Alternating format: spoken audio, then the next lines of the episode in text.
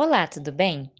Hoje eu trouxe dicas de vários profissionais da saúde que podem te ajudar nos casos de idosos acamados e com desequilíbrio. Idosos que ficam acamados por um longo período podem sofrer várias mudanças ruins no corpo. Quanto mais longo esse período, piores serão as consequências e mais tempo o corpo levará para voltar a um estado saudável. Em alguns casos, a imobilidade não pode ser evitada, mas muitos dos seus efeitos ruins, sim. O músculo pode diminuir de tamanho e ficar duro, e o osso pode ficar fraco e quebrar.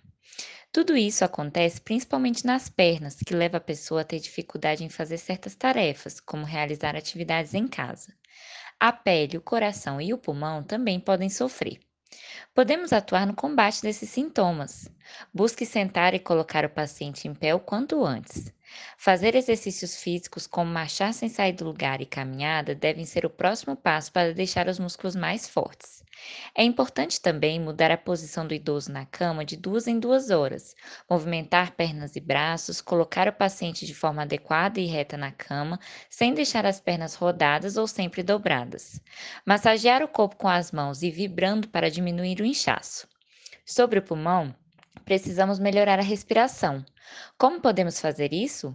Puxando o ar profundamente pelo nariz e soltando pela boca devagar, como se estivesse cheirando uma flor e soprando uma vela, por exemplo, estimulando o paciente a tossir e colocar o catarro para fora. Lembre-se de manter a cabeceira da cama elevada para melhorar o trabalho do pulmão e evitar que a comida entre pelo buraco errado. Isso também é importante no momento de dar a comida. Mantenha a cama mais baixa, próxima ao chão e suas grades elevadas. Hidrate bem a pele dele, leve-o para tomar banho de sol, use um colchão casca de ovo e confira todos os dias se existe algum machucado no corpo. Já que são muitos os riscos que levam os idosos a cair e a perder seu equilíbrio, é importante que você previna esses riscos sempre que possível. Sabe como? Com exercícios ativos, como por exemplo sentar e levantar da cadeira e caminhada. Muitas dessas atividades podem ser realizadas em casa, juntamente com você, cuidador, com segurança. E por falar em casa, é importante mudar algumas coisas para evitar que ele caia, por exemplo, retirar tapetes ou mesas de centro muito baixas. Colocar barras de apoio em banheiro junto às escadas podem ajudar bastante. Preste atenção também no calçado usado pelo idoso. O ideal é usar uma sandália que fique totalmente presa aos pés. Por fim, bengala ou andador, por exemplo, podem ajudar o idoso a caminhar de forma mais segura e estável. Vamos falar de coisa boa, né? Comida. É importante ficar de olho se ele tem dificuldade em engolir líquidos. Se tiver, precisamos engrossá-los. Para fazer isso, você pode usar frutas disponíveis em casa mesmo, como mamão, colocá-lo nos sucos e ofertá-lo em garrafas que tenham a boca menor para evitar que o líquido se espalhe na boca. Não esqueça de evitar alimentos secos que esfarelam na boca, como por exemplo o cuscuz. Prefira alimentos mais molhados e grossos. Oferte comida variada e saudável, cheia de proteínas e de cálcio, como carne e leite, que vão ajudar a manter e reduzir a perda de músculos e ossos. Sabemos que cuidar de um idoso acamado exige muito de você, né? Nesses casos, estresse, cansaço são muito comuns, então precisamos cuidar de você também, cuidador.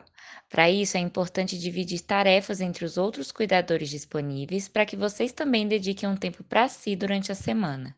Quais atividades você gosta de fazer no seu tempo livre? Passear, ler? Além dessas, se alimente e durma bem, faça atividades físicas. Sabemos que a comunicação com idosos muitas vezes é difícil, eles não aceitam o que é pedido, por exemplo, e tornam o dia a dia mais cansativo, né? Nesses casos, vale lembrar que ser grosso com o idoso ou sempre realizar a vontade dele só piora a situação.